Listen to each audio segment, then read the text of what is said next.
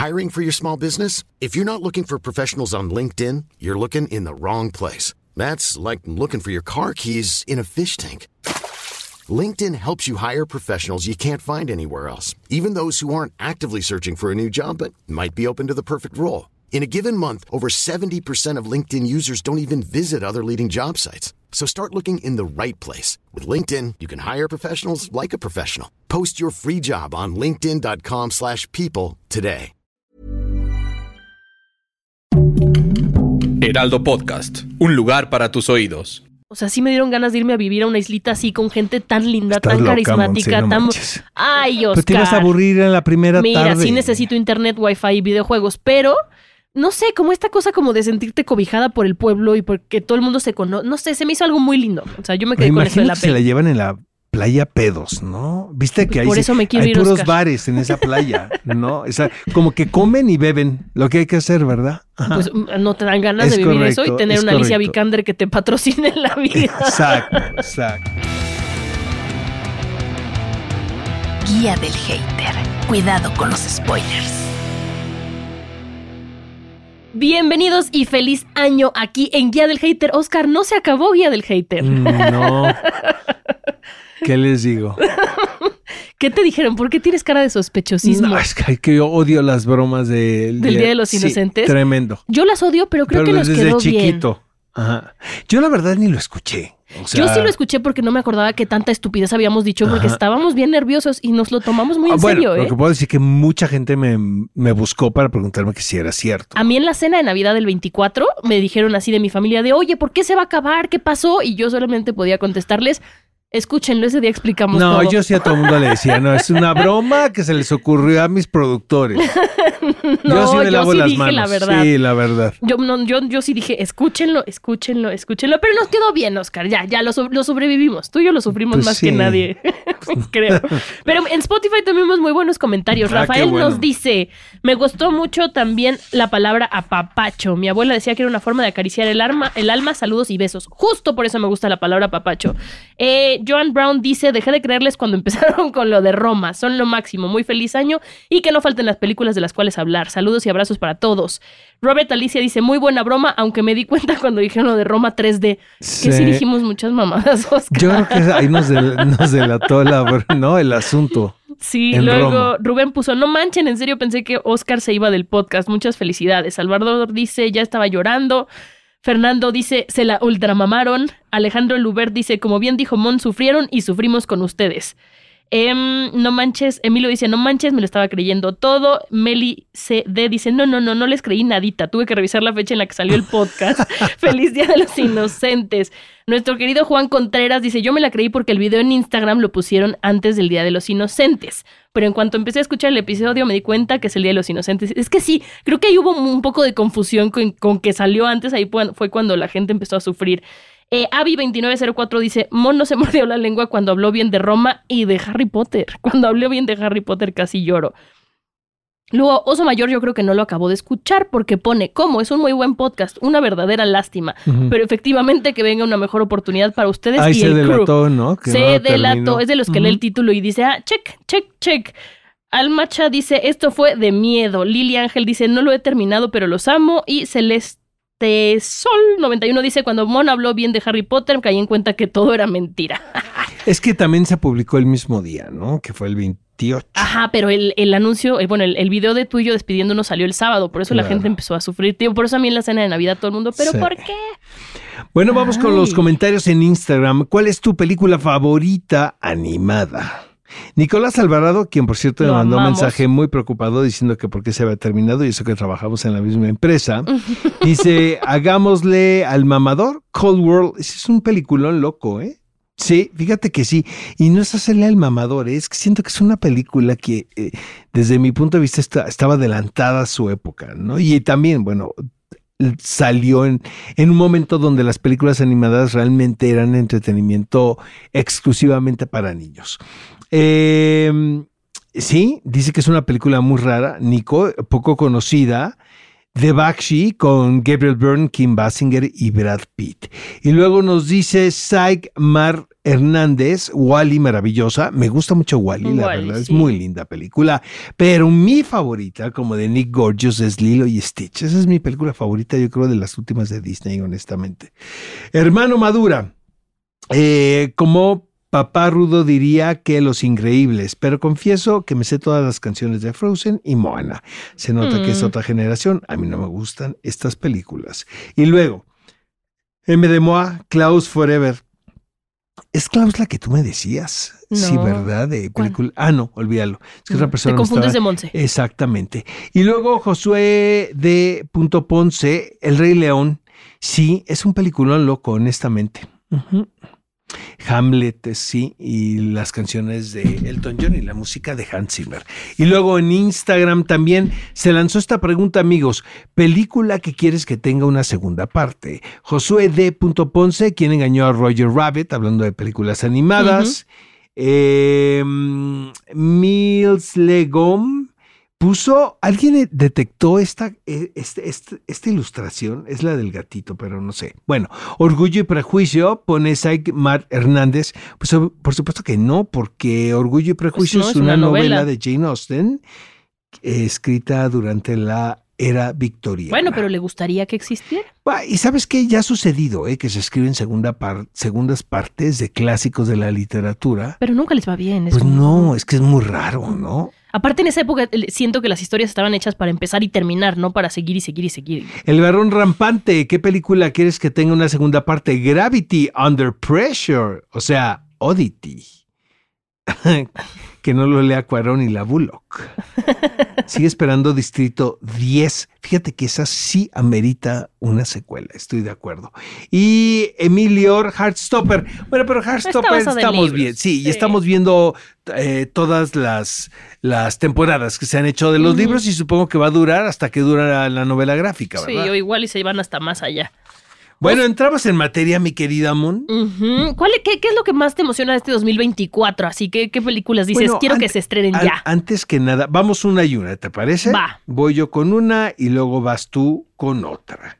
Eh, antes que nada, quiero decir que ahora que estamos haciendo las listas de lo mejor y de lo peor del año, qué buen año cinematográfico fue el, ¿El pasado? 2023. Sí. sí.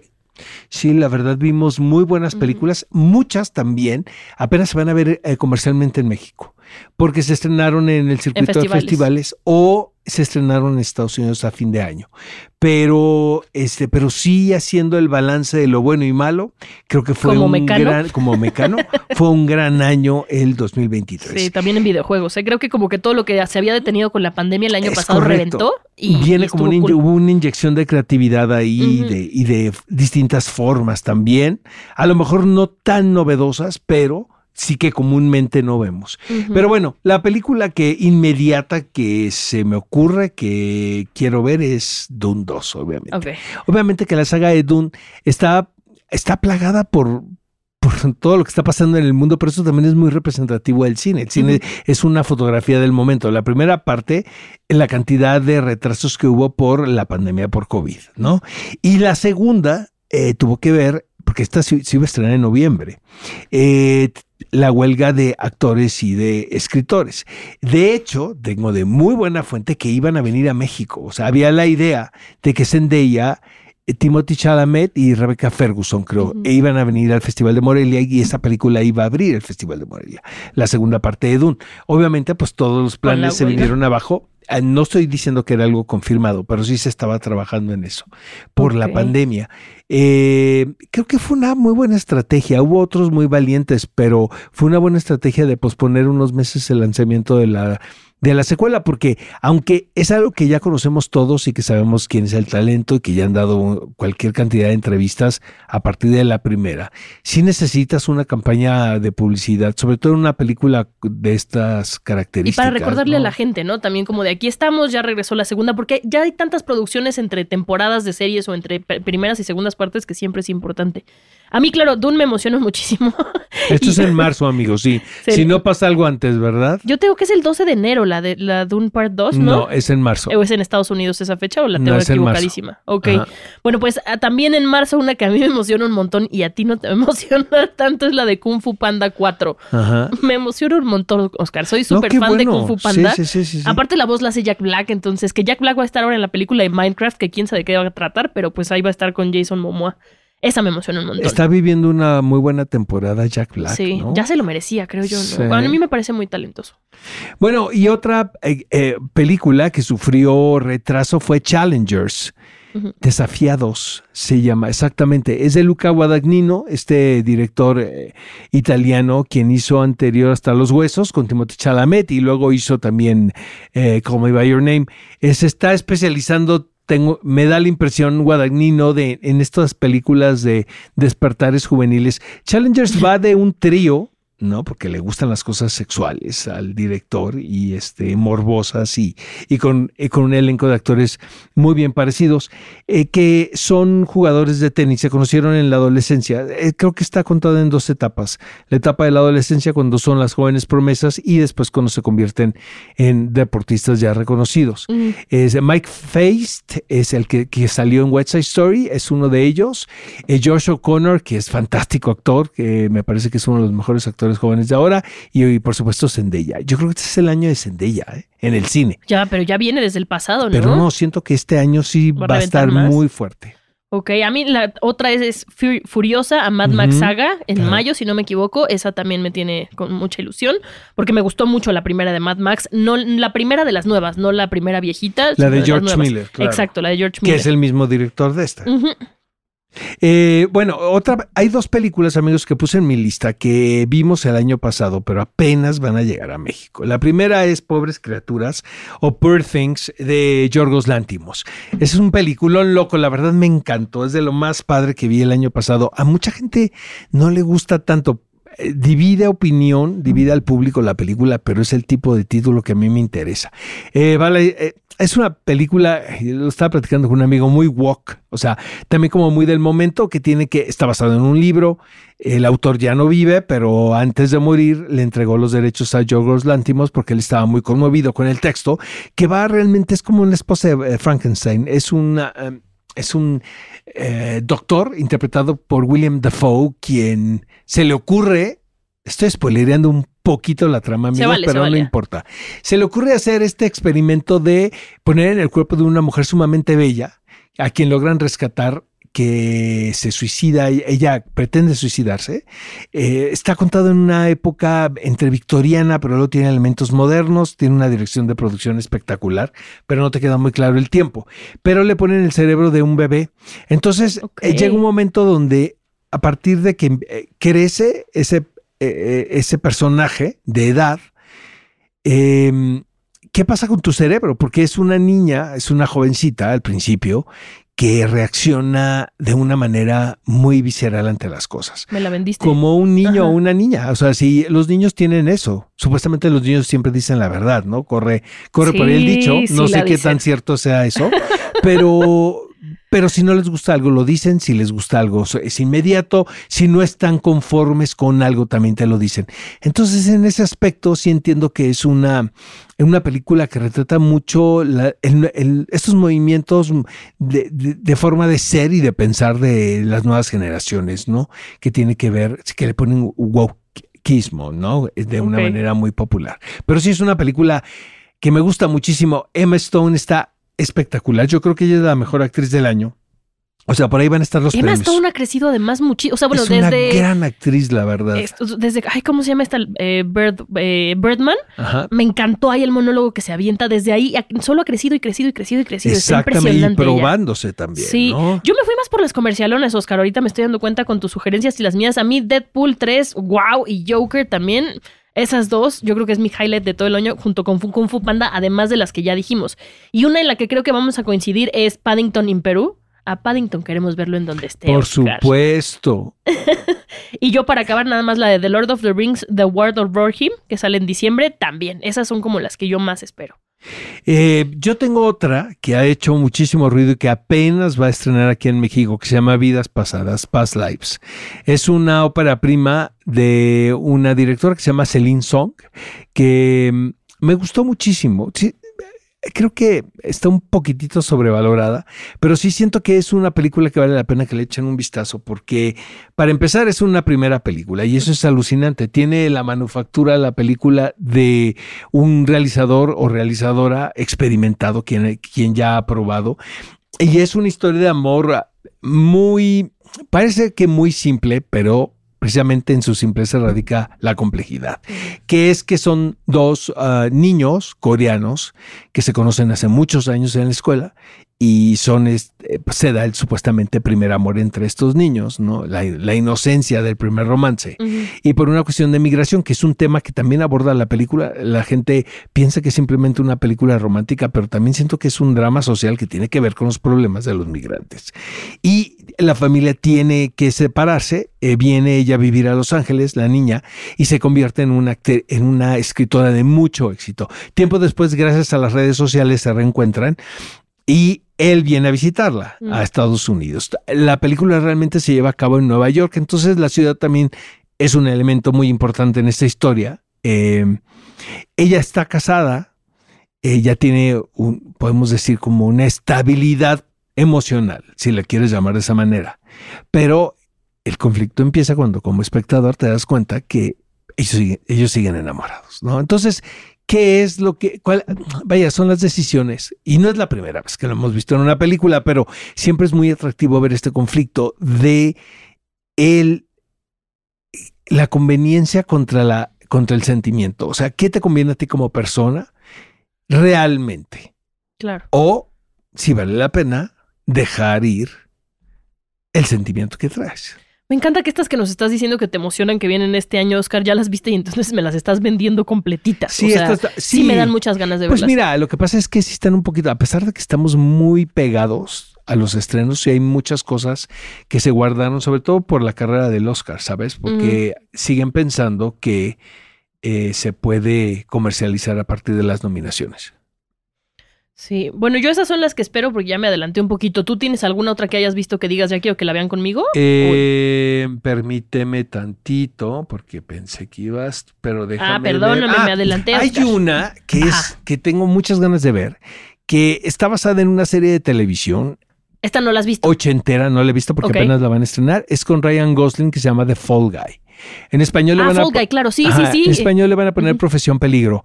Y tiene que ver, vaya, es una película que se antoja eh, de acción hasta cierto punto, pero más que nada es una película eh, para pasarla bien, donde la comedia juega un papel muy importante porque hace un Stoneman. eh, Ryan Gosling, que obviamente, como todos sabemos, es muy difícil vivir bien a partir de un trabajo como el del stunt en el cine y otros más que yo me sé, que sí tienes que inventarte otros quehaceres. Y vaya, este personaje sobrevive no solamente como stunt, sino eh, haciendo algunos trabajos especiales, podemos decirlo, donde pone en práctica, obviamente, su capacidad física, ¿no? Para hacer las cosas.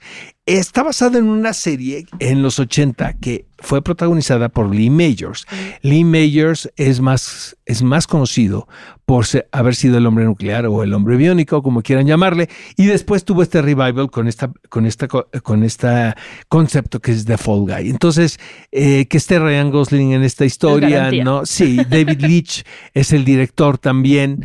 Entonces, este, siento que va a ser muy divertido, eh, hablando de películas de divertimiento. Se me antoja muchísimo. Yo ahora que fui a ver la de Godzilla vi el trailer de una que se llama The Beekeeper con Jason Statham. Sí, sí, sí. Se me hace que es una mafufada, pero se me antojó un montón pensando en que es como este cuate que se dedica a cuidar abejas, pero empieza a ver fraudes cibernéticos, que me encanta que ya empiece- empecemos a ver como más películas que ya no es de los aliens van a venir, que sí, eventualmente vendrán o no sé, pero que ya sean como cosas más tangibles como lo que vimos también en, en Leave the World Behind y así. Entonces, esta también es una mafufada, pero se me antoja.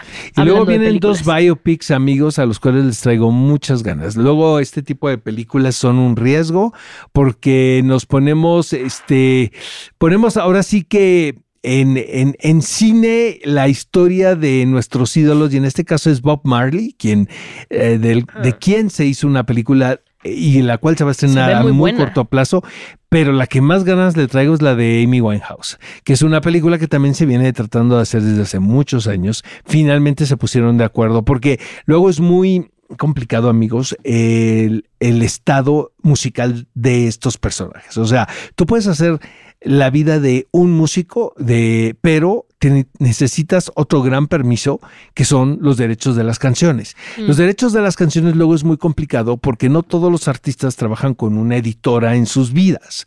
O sea, de repente en un proceso de tu vida o cuando formas parte de una banda, por ejemplo, tú grabas con una editora y si te haces eh, eh, solista, grabas con otra. Entonces, luego es un cagadero, así lo se puede decir, el poder conseguir las canciones icónicas. Por eso es tan difícil hacer algo de Bowie, por ejemplo, ¿no? Que lo que se ha hecho es lo que ha autorizado obviamente la familia, ¿no? Y el Estado. El Estado que representa el legado de Bowie, pero hay películas sobre Bowie sin su música. Hay una película de Jimi Hendrix sin su música, que los productores pues se lanzan, pero siento que cuando no tienen esto, sí les hace falta algo, por Sí. más que retraten la vida, ¿no? Como Este, brillo. Es correcto. Oye, pero vámonos ahora sí a lo que nos truje, que son las películas de esta semana, Godzilla Minus One. Oscar, ¿qué te pareció? ¿Quieres que me vaya yo? Porque a mí me encantó. No, vete me, tú. me doy, Sí, me doy favor. completita. Mira, me encantó que siento que es muy fiel a las películas de Godzilla de la era de Showa. Tengo un amigo que es súper fan y antes de ver esta se aventó todas las películas que existen de Godzilla, que son un montón. Y me gusta cómo la gente que menos te imaginas es la que va a acabar salvando el día. Creo que tenemos a nuestro protagonista, eh, Shiki, no me acuerdo ahorita el nombre. Perdónme, mi japonés está un poco oxidado. Pero sus tres como patiños, que son con los que trabaja, eh, eh, eh, eh, con los que trabaja en este barquito como tratando de, apagar bombas, creo que son increíbles. La historia va de un, soldado que era kamikaze, dice que algo está mal en su avión para no tener que hacer un kamikaze. Kamikaze son los que se aventaban con todo el avión y se morían en la guerra. Estamos, está situada en la Segunda Guerra Mundial. Y em, se encuentra a la criatura de Godzilla cuando está con estos eh, ingenieros mecánicos de aviones. Es el primer encuentro que hay. Regresa a vivir a, Japón, a Tokio, si no me equivoco, que es donde él estaba sentado. Todo está destruido por la Segunda Guerra Mundial. Se entera que sus papás se murieron y entonces él empieza a reconstruir su vida con lo poco que había en el Japón de ese momento. Y cuando empieza a ver como un poquito la luz, se acerca a Godzilla, que además ya es mucho más grande y, y feroz que cuando lo vimos, como lo vimos en la primera escena. Yo vi esta película con mi esposo y me dijo, ay, sí, ese Godzilla está bien chiquito. Y ya que sale después, es un Godzilla enorme. Em, me gusta muchísimo también eh, el, el hecho de que la hayan hecho en época, o sea, que sea una película que, que esté situada en esta época, me gusta un montón. Em, cuando, sin spoilearles nada, pero cuando de repente están ya en la parte que están tratando de detener a Godzilla y llegan los barquitos todos chiquitos a salvar el día, me pareció una película muy humana, la sufrí todo el tiempo. O sea, a mí ya que me pongan una película donde la niña que no tiene papá se va a quedar sin el papá, pero la mamá desaparece, pero, o sea, la sufrí, pero me metió muchísimo en la película. ¿Qué pedo los ojos de Godzilla? O sea, sí se ve como maqueta antigua, pero justo eso fue lo que me gustó, que se mantiene como bastante, bastante oldie. Y pude, pude platicar con gente del Konichiwa Fest, que fueron los que la trajeron, que me contaron que fueron a, eh, a Japón en octubre y que les dije, o sea, dentro del catálogo de películas que les ofrecieron, les, les, les ofrecieron este y les dijeron, pero por temas de licencia tiene que salir en 2023.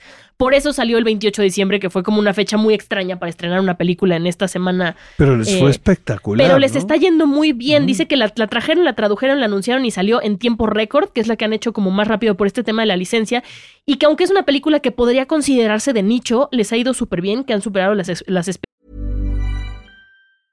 I'm Sandra, and I'm just the professional your small business was looking for. But you didn't hire me because you didn't use LinkedIn jobs. LinkedIn has professionals you can't find anywhere else, including those who aren't actively looking for a new job but might be open to the perfect role, like me. In a given month, over 70% of LinkedIn users don't visit other leading job sites. So if you're not looking on LinkedIn, you'll miss out on great candidates like Sandra. Start hiring professionals like a professional. Post your free job on linkedin.com/people today. If you're looking for plump lips that last, you need to know about Juvederm lip fillers. With Juvederm Volbella XC and Juvederm Ultra XC, your lip look, whether it's subtle or bold, can last up to one full year with optimal treatment and no additional maintenance. Find a licensed specialist and see if it's right for you at juvederm.com today. That's J U V E D E R M.com. Add fullness to lips in adults over 21 with Juvederm Volbella XC or Juvederm Ultra XC. Do not use if you have severe allergies or a history of severe allergic reactions, or if you're allergic to lidocaine or the proteins used in Juvederm. Tell your doctor if you have a history of scarring or taking medicines that decrease the body's immune response or that can prolong bleeding. Common side effects include injection site redness, swelling, pain, tenderness, firmness, lumps, bumps, bruising, discoloration, or itching. As with all fillers, there's a rare risk of unintentional injection into a blood vessel, which can cause vision abnormalities, blindness, stroke, temporary scabs, or scarring. For full important safety information, visit juvederm.com. expectativas y que algo que ellos creen que es muy importante es que no necesitas haber visto todas las demás películas para entenderle. Y eso yo creo que es un gran win aquí. Em, ha- han traído como diferentes live actions, los de Konichiwa, y dicen que con, con el éxito que tiene esta esperan traer muchas más, que se quiten como estos estigmas que hay muchas veces con el cine oriental y que pues que no todo es Avengers, Oscar. Hay cosas muy chidas que no necesariamente son de Hollywood. A mí me encantó la película y me gustó más lo que, precisamente lo que estás diciendo, Mon. Ah, El, el asunto del tempo de una película de acción eh, Ujú. sí llama la atención inmediatamente. El científico no es padrísimo, Oscar. Lo que el pasa es que. ¿sabes que Entras de automáticamente sin ponerte el chip, ya estás pensando en ver una gringada, porque todo el tiempo estamos viendo gringadas. Y más pensar, vamos a ver una película de entretenimiento como de Godzilla. Cuando ves esta, Godzilla Minus One, te das cuenta, bueno, que de- del origen de la leyenda, obviamente, de que es una leyenda japonesa y que solamente los japoneses pueden te- rescatar el espíritu. Por eso la película también siento que se lleva a cabo en este momento histórico tan importante, ¿no? Que son los, que es la posguerra y los estragos que hizo. Y en la mezcla que hacen, qué huevos, ¿eh? La verdad, que hace el director. O sea, esta cosa del drama social. Eh, La crítica al sistema de gobierno Deja eso, dura. no, y los estragos de la guerra mundial. Y sin ponerse en un lado, o sea, tampoco es una película pro gringa o anti gringa, ¿sabes? O pro japonesa, en lo No, más es mínimo. como de nadie nos va a ayudar, vamos a resolverlos nosotros Es correcto. como pueblo. Y, y- y también quién es el peor enemigo de la humanidad, si el hombre o una bestia como Godzilla, pues, o, ¿no? Un monstruo como Godzilla.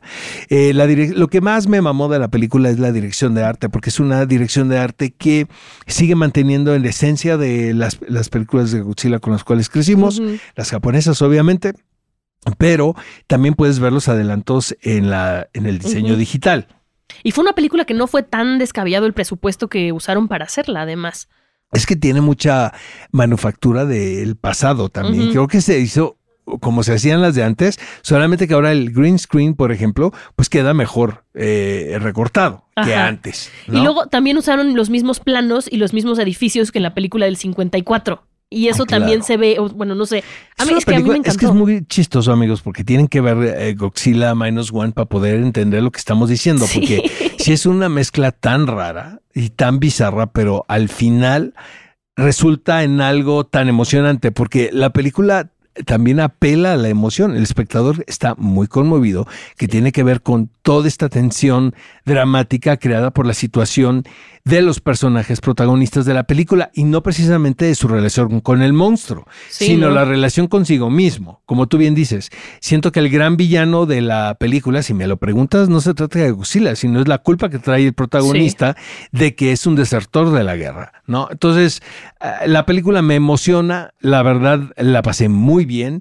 Pero sobre todo vuelves a reconfirmar que hay que ver cine de todo el mundo hecho con a partir de la cultura de ese país, ¿no? Es como las películas netamente mexicanas, ¿no? Que solamente aquí nos pueden quedar bien. Alguien puede imitarlas en otro lugar y, y probablemente sean películas que se puedan ver. Pero esta cosa del sabor cultural, solamente ellos. Y siento que este tipo es un personaje por demás icónico, ¿no? Sí, sí, una película 100% Sí, vayan a verla. recomendada. Qué padre empezar el año viendo esta película, honestamente. ¿eh? Sí, oye, y gol gana, Oscar, ¿qué te pareció? Mira, me- ahí te va. Eh, Gol Gana me parece una película que puedes ver sin ningún problema. Yo la disfruté muchísimo, honestamente. Sería una mamada decirles, ay, pinche película, no, barata. Aunque sí se ve que le hicieron con muy poco dinero y se ve que todo se fue pagándole a Michael Fassbender. Con todo que Michael Fassbender es amigo de Taika, Taika Waititi. Waititi. Que de hecho Taika Waititi decía que quiso que el protagonista fuera Michael Fassbender, que porque como él no es una estrella, que él no quería que esta historia no se... mames, es o sea, idéntico, no es una pero es idéntico al entrenador. ¿Ya Ah, viste ah, las bueno, fotos? sí, sí, eso también. O sea, pero, no, lo, no se me hubiera ocurrido nadie más. pero lo que él no quería es que fueras de cuenta, este gol gana con Brad Pitt, ¿sabes? Que fuera con tal estrella, sino que fuera eh, en sí de lo que trata la película, que es de cómo eh, eh, Samoa, América, Samoa Americana logró meter un gol. ¿Sabes? Que no fuera la película del protagonista. Y creo que lo logra muy bien. Es una película también que este, de- podemos catalogarla de triunfo del espíritu sin que sea gol o Rocky, porque solamente metieron un gol. Pero yo siento que No, metieron dos, Oscar. Eh, pero eso es dos. mucho más entrañable, ¿no? Que ver, ¿no? Que, que- que vayan a la Copa Mundial, ¿no? Entonces, eh, eh, es, una- es muy simple la historia, pero yo creo que ahí radica el encanto de la película. Yo la verdad la pasé muy bien. Es muy lineal, su estructura es muy clásica, muy tradicional la película. Realmente no se van a sorprender en lo más mínimo, porque también dentro del equipo está eh, la, la cuota de inclusión. ¿No? Es como la Lotería Nacional, el valiente, la dama, el borracho, la muerte, ¿no? Así también está. Pero vaya, sí, a- la película yo creo que también está diseñada para cumplir con ese factor que pues, al director se, lo- se le antojaba decir o contar. Eh, eh, Michael Fassbender me parece un tipo sumamente talentoso, carismático, eh, gran actor. Sabes que está muy entretenido ahora corriendo autos, puedes creerlo, corriendo Órale. coches. No. Entonces se dedicó a las carreras de autos, o sea, ser piloto, obviamente. Este, y dice, pues es que no puedo hacer las dos cosas, por eso, eh, por eso me retiré un poco del cine. Happy Problems. Lo que Ajá. Happy Problems, es Ya correcto, quisiéramos de yo. primer mundo, ¿verdad? Pero lo que pasó con Gol Gana es que es una película que se hizo, imagínate esto, antes de la pandemia. Estamos Órale. hablando hace cuánto, cinco años ya, Sí. cuatro o cinco años, Sí, ¿no? sí. Entonces todo el tiempo estaban esperando como el mejor momento para sacarla. No se hizo durante la pandemia, que esa es otra. Se hizo antes de la pandemia. Lo que pasa es que estaban esperando que Michael Fassbender yo creo que pudiera hacer promoción de la película porque estaba eh, ocupado corriendo automóviles y luego el señor pues está casado con Alicia Vikander, entonces pues yo creo que ella lleva el sustento a casa, ¿verdad? Mientras el señor, porque aparte es muy chistoso Michael Fassbender, dice, es que soy pésimo piloto. Yo la verdad no sé de autos, no, no te puedo decir, pero me dice, soy muy malo, nada más que me gusta, ¿no? Dice, puede, como dices tú, happy problems. Happy Problems, ya quisiéramos muchos. Pero ah, bueno, a mí lo que más me, me quedé de la película Oscar es esta cosa de, de la eh, Samoa americana. Cómo la retratan, o sea, sí me dieron ganas de irme a vivir a una islita así con gente tan linda, Estás tan loca, carismática, Monse, no tan... Ay, Oscar. te ibas a aburrir en la primera Mira, tarde. sí necesito internet, wifi y videojuegos, pero no sé, como esta cosa como de sentirte cobijada por el pueblo y porque todo el mundo se conoce, no sé, se me hizo algo muy lindo. O sea, yo me Me quedé con eso de la que se la llevan en la playa pedos, ¿no? Viste que hay, por eso me quiero hay ir, puros Oscar. bares en esa playa, ¿no? O sea, como que comen y beben, lo que hay que hacer, ¿verdad? Ajá. Pues mm, no te dan ganas Es de vivir eso y tener es una Alicia. Vikander que te patrocine la vida. Exacto, exacto. y por último, vámonos con Saltburn. Tú la sugeriste, Oscar. Cuéntamelo todo. Pues es que, la verdad, amigos, les voy a decir una cosa. Eh, Tenemos unos días de no vernos, aquí el equipo de, de la guía El Hater, y en esos días, puta, que explota la bomba de Saltburn, ¿no? Eh, ¿Qué es Saltburn, amigos? Es una, eh, es una película que estrenó Amazon Prime de la autoría de Emerald Fennell. Esta película dio la vuelta en los circuitos de festi- eh, festivales de cine de otoño. En algunos sí, en otros no. Yo la verdad no la había visto. Yo la vi hasta que la subieron a Prime Video. ¿no? Y pues no sé si milagrosamente, pero se convierte en la película de la temporada. Es muy, eh, siento, aplauso de pie a quien se le ocurrió programar esta película justo entre el Día de Gracias de los norteamericanos y la Navidad, que para ellos son como días muy importantes para lanzar cualquier título. Nos queda claro que Wonka es ad hoc. Sí. Nos queda claro que Gol Gana es ad hoc. Pero ¿no? esta. Pero esta, qué visión realmente del programador de poner una película que me gusta, digo, an- antes que nada me gusta más Promising Young Woman de Emerald Fennell, que es una actriz también, a quien vimos en, en La Corona de Crown haciendo el papel de Camila Parker. Dice ella que siempre le dan, eh, es actriz también, la directora, trabaja más de directora, la verdad, y de escritora, pero como actriz dice, siempre me dan el papel de la bitch rica, ¿no? Entonces de eso vivo, haciendo personajes de mujeres Happy ricas, problems. happy problems, ¿no? Entonces, eh, la película Salburn, amigos, eh, es un poquito difícil de resumir la historia, pero es la relación que hay entre dos personajes masculinos muy jóvenes, quienes eh, comparten, es- estudian en esta escuela del privilegio. En ¿no? Oxford. ajá. Exactamente. Y eso lo hemos visto cualquier cantidad de veces en el cine. Pero. Entonces, eh, pues es el talentoso señor Ripley. Me gusta más el talentoso señor Ripley que Salburn, pero yo hubo, leí cualquier cantidad de críticas contra Salburn en redes sociales. Yo la disfruté, debo de decir. Yo la disfruté, pero a ver, al principio me costó trabajo no entrarle, pero me pareció como un poco lenta y yo sentí que iba a ser un poco predecible. O sea, yo dije como de, ay, qué flojera, ay, qué flojera. Pero el personaje principal, que es el personaje de Oliver, creo que lo lleva todo muy bien. O sea, es que no se las quiero spoilear, pero denle la oportunidad. La primera dura dos horas y cacho. La primera hora como que se tarda en entrar el planteamiento, pero la última media hora todo es como un revés de ta, ta, ta. O sea, todo lo que construyeron logran darle un revés muy interesante. No es una película para todos, es una película que si yo hubiera visto antes la hubiera incluido en películas para incomodar a su tía en Navidad. Puede ser, no tanto, ¿eh? Ay, Tiene- la escena de la tina, Sí, la escena de la luna, La escena, o sea, la escena latina es de what the fuck is güey, happening me dio un asco here?" el... Ay, no, véanla. Porque aparte escuchas, Es ¿no? El sorbete. exacto, exacto. Escuchas el sorbete al agua. y luego la ¿no? otra que se mete y toda la... No, Oscar, o sea, sí incomodas a una tía. El chamoy, dices tú la escena del chamoy en el agua. o sea, aparte está Así. hecha para dar asco esa escena.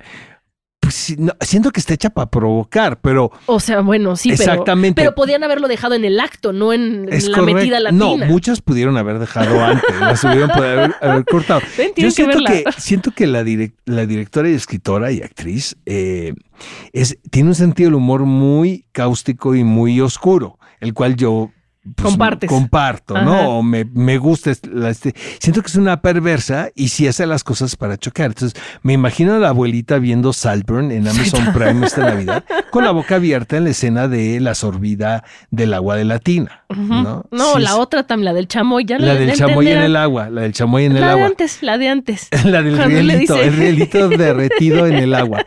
Y este, pero vaya, en general, amigos, es una. el- la tensión de la película eh, eh, nace a partir de este personaje joven no privilegiado interpretado por Barry Keogh, que es un gran, gran actor. Está Eh, impresionante en es esta película. un gran actor, la verdad. Eh, quien tiene esta relación de amistad con Jacob Elordi, eh, De euforia. de Euforia, que es el privilegiado y el que es, es, es muy rico y, y lo invita a um, pasar unas vacaciones a su casa.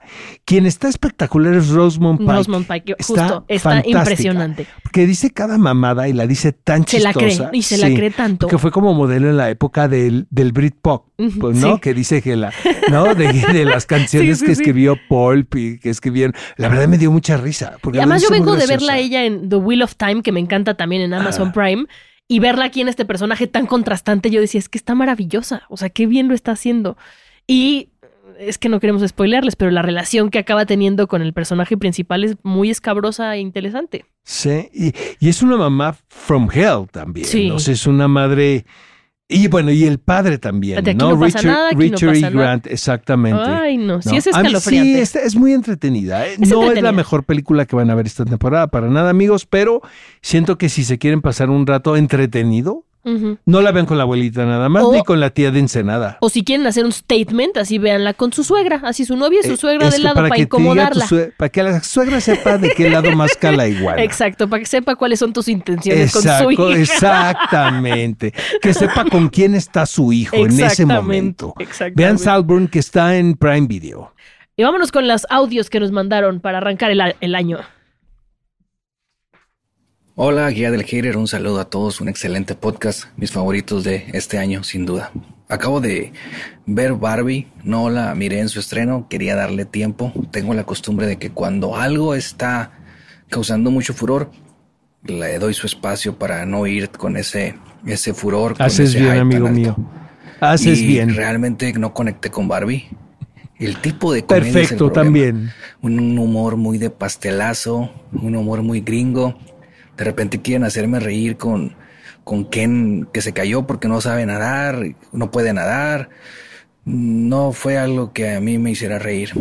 Y el tono, de repente es una comedia El tono es muy simplona. De Exacto, sí repente se- sí se le pierde ser a un Greta tema muy Gerwig. serio. De hecho, De acuerdo. en la última escena es un chiste. Y el chiste no cae, no te hace reír, porque la precede una escena muy seria, una escena muy dramática, muy bonita. Y luego dices algo y te dicen, ah, es que no le entendiste. Por Dios, hombre. Ni que fuera el Excel. ¿Sabes? Películas lo de mamadores. coreano. Ni que Barbie. fue, Pues ni que el difícil de entender, Barbie. El mensaje está excelente, el mensaje está perfecto, se entiende muy bien. O, ah, es que no eres mujer. Pues a mí me gustó de Greta No. mucho Muchachitas y no soy ni muchachito ni mujer y se me hace una excelente película dirigida, escrita, actuada. Barbie está muy bien, no digo que no, entretiene y es una buena película, pero así como para que le demos 18 nominaciones a los, a los Critics Choice Awards y otras tanto puños en el Golden Globe, no sé. El Ah, problema yo, recordemos que los premios a veces van más la allá de la pureza la de obra la que obra. estamos queriendo hacer como lo mejorcito del año, para mí no lo es. No, pues tienes razón, ¿eh? La verdad, eh, qué buen análisis hiciste, amigo mío. De verdad te invito a, te guía invito a que hater. me sustituyas aquí en la mesa de la guía del Ahora que te vayas a la casa Ahora de los que me famosos. vaya a la casa de los famosos, porque eso sí no es chiste, ¿eh? me voy a la casa de los famosos. Telemundo, no Telemundo, Televisa. en dólares. La de Telemundo, claro, la de Miami. Sí. Eh, de- ¿cuál hay otra?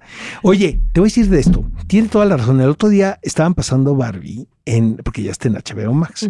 Y te la ponen, ya sabes, ¿no? La HBO este, sur, norte, sudeste, Pl- Plutón, ¿no? Entonces, no hay manera de no verla. Entonces, eh, pues ahí le puse un ratito y sí me pareció un poco, como nos está diciendo el compañero, la puesta en escena, un pastelazo, que siento que es una película que como no sabes de qué va a tratar, Mm. el primer impacto que tiene en el espectador y la es primera escena es muy, eh, muy la- el prólogo es increíble. Es muy ahí sí, buena, ahí sí, pero no pero dijo no tiene nada que ver con la no película. dijo nada del prólogo. Empieza la película, digo, esto ya lo platicamos, qué hueva, pero sí tiene un gran principio la película, pero luego tiene una parte, un problema muy cabrón, que es cuando viene al mundo real. Toda la parte que se lleva en Barbie Land está muy Está cool. divertida, honestamente. Pero ya, y sí el asunto del Ken también, si no hubiese se sido vuelve encantada. si no hubiese sido Ryan Gosling, yo no sé qué futuro hubiera tenido ese personaje, ¿sabes? Ujú. Si hubiera tenido el mismo impacto. Ahora, también es Greta Gerwig quien dijo que era Ryan Gosling, entonces hay que darle mérito a la directora. Tiene un problema tonal la película que yo siempre lo he dicho, ¿eh? O sea, sien- siento que tiene muy buenos momentos, pero no logra mantener la directora el, el tono durante toda la película. Sí. Vámonos con el siguiente audio. Es el, El varón varón rampante. rampante. Feliz año, varón rampante. año. Eh, oigan, ya llegamos a Navidad y no vi su ranking de películas que odian de Navidad o las que le gustan. Así que les voy a compartir las que a mí me parecen chingonas. A ver, a Una es ver, a ver. Silent Night con Keira Knightley, tiene poquito que salió. Buenísima, el año pasado. The Night. Krampus. Esa no la he me visto. un montón, al igual que Bad. Santa, la disfruto un chingo. Bad Santa también. Godfathers me parece una joya. Y obviamente, aunque no es navideña, pero ocurre en Navidad. Ice White Shot y Batman Returns. Esas son. A mi mamá no les gusta que la pongan esas fechas porque, como que no son muy. Sobre todo White Shot, ¿saben? ¿no? Pero, Ajá. pero, pues bueno, uno hace su voluntad. Oigan, No, sí, oigan, sí son navideñas. Tengo Exacto. otra recomendación para incomodar a, la, a las tías. ¿Es el a la mismo? mamá A ver. En esta Navidad. Ajá. Eh, la trilogía de la vida de Pasolini, Festen Ajá. o A Serbian Film. Es, es que está chingón porque con las- son películas y, y de verdad duran poquito. Hora y media, casi dos. Y en lo que le agarran la onda a las series, como Euforia o estas, pues ya se nos jatearon, ¿no? Al segundo capítulo Exacto. o al tercero. O se van a ver el pavo. Entonces, Exacto. entre el punch, el chupe y la el tragazón, pues, se nos bacalao, jatea. los romeritos. Entonces ya se nos acabó la incomodidad. La incomodidad. No, no, yo creo que. Tienes razón. Este, alguna, alguna película de la trilogía de la vida o las que mencioné, este, miren, les va a despertar hasta el sexto sentido. Fíjate que yo siento que mi abuelita disfrutaría Serbian Film. Es muy violenta mi abuela. Siento que pudo haber sido asesino serial, pero mi abuelo la limitó. Todo se hereda, Oscar. Ajá, ve, exactamente. Exactamente, sí, pero mi abuela era brava, ¿eh? ¿Sí? Brava onda Serbian Film, ¿eh? Que sí le gustaba ver despedazadero y todo. Estoy de acuerdo contigo, varón rampante. llevo la tarea de Feliz de año, Krampus. amigo mío. Y que tenemos un audio más.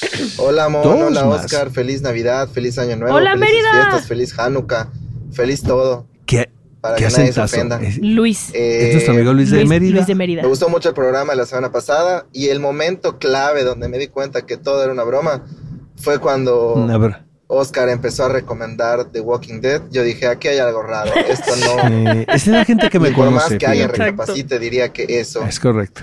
es una Tengo amigos de Mérida que me quieren porque Oscar. identificaron en Pero Chile, bueno, la verdad. Felices fiestas, nos vemos. Saludos desde Mérida Eso nuevamente. y lo de. Maya Zapata, que cuando ¡Feliz dije que Maya año! Zapata iba a ser la protagonista de mi película, todo el mundo dijo, este es el Día de los Inocentes, obviamente.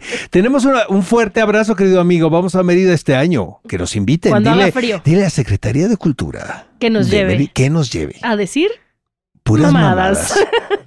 Desde Mérida, con amor. Puras mamadas de la guía del hater. Emilio Ramírez, venga. Emilio, ¿cómo Hola, estás? Feliz año. Oscar, Monse y todo el equipo maravilloso de la guía del hater. Los quiero mucho. Feliz año.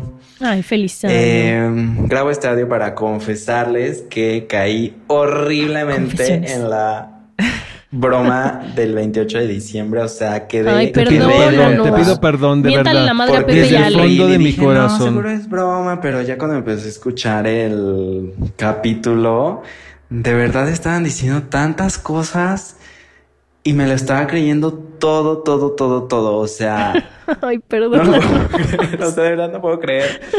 que me Qué pena, la verdad, a mí no todo. me da Hasta risa, me da tanta morí. vergüenza. A mí me da risa en incómodo. Wars. Yo dije, pecado, pecado, ¿por qué dijo esto? Pero bueno, lo bueno es que todo fue broma. Perdóname, Pero me Nunca. divertí, me divertí muchísimo con el capítulo. Saludos desde Toluca, los quiero mucho. Saludos hasta Toluca, ya debe ser Toluca, más frío pueblo que mágico. aquí. Yo quiero Sí, ir muchas- a mí-. Tú eres de Toluca, ¿verdad? Pepe, ¿Vives en nuestro Toluca todavía? va y viene ¿Y todos cuánto los haces días. de aquí del, del, o sea, de aquí, honestamente? Fuera máscaras. Pero es que Pepe maneja como Fast and the Furious. Tiene multas, bueno, pero, le pone aunque- y- pero si calcomanías hay a la tráfico, aunque manejes como hora y media, pues no está tan mal. Pues es lo que hace Fede a Santa Fe, ¿no? Exacto. Y Fe- Fede seguramente paga tres veces más de renta que tú. Mm. Tontis. Pero Fede paga afogatos. Pepe paga helado de pistache. Exacto. Pero tú pagas puentes, ¿no? También, y autopista o no. Es que un día te vas por la Ah. libre y otro día por la Por la libre. por la libre. Bueno. Es que Toluca tiene su onda cabrón, ¿no? Y la cantidad de artistas que hay. No. Bueno. Feliz año, amigos míos. Me dio mucho gusto. No, no fue ataque. Yo me encanta, güey. Toluca, pueblo mágico, la verdad. Ciudad mágica. Metepec. Metepec. exacto. Mete York. Metepec. Es más bonito que San Jerónimo, donde yo vivo. güey, Es más horrible. bonito que muchos Exacto. barrios de aquí de la ciudad. Bueno, este, ya estuvo, ¿no? Ya estuvo, ya acabamos. Pues feliz año. Mándenos Arranquemos. sus mensajes vía audio. Audio.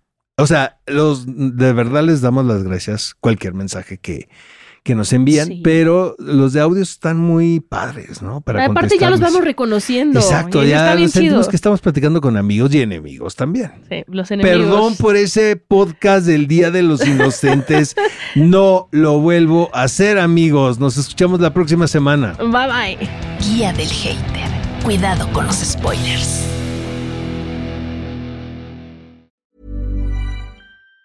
Even on a budget, quality is non-negotiable. That's why Quince is the place to score high-end essentials at 50 to 80% less than similar brands. Get your hands on buttery soft cashmere sweaters from just 60 bucks, Italian leather jackets, and so much more. And the best part about Quince, they exclusively partner with factories committed to safe, ethical, and responsible manufacturing. Elevate your style without the elevated price tag with Quince. Go to quince.com slash upgrade for free shipping and 365-day returns.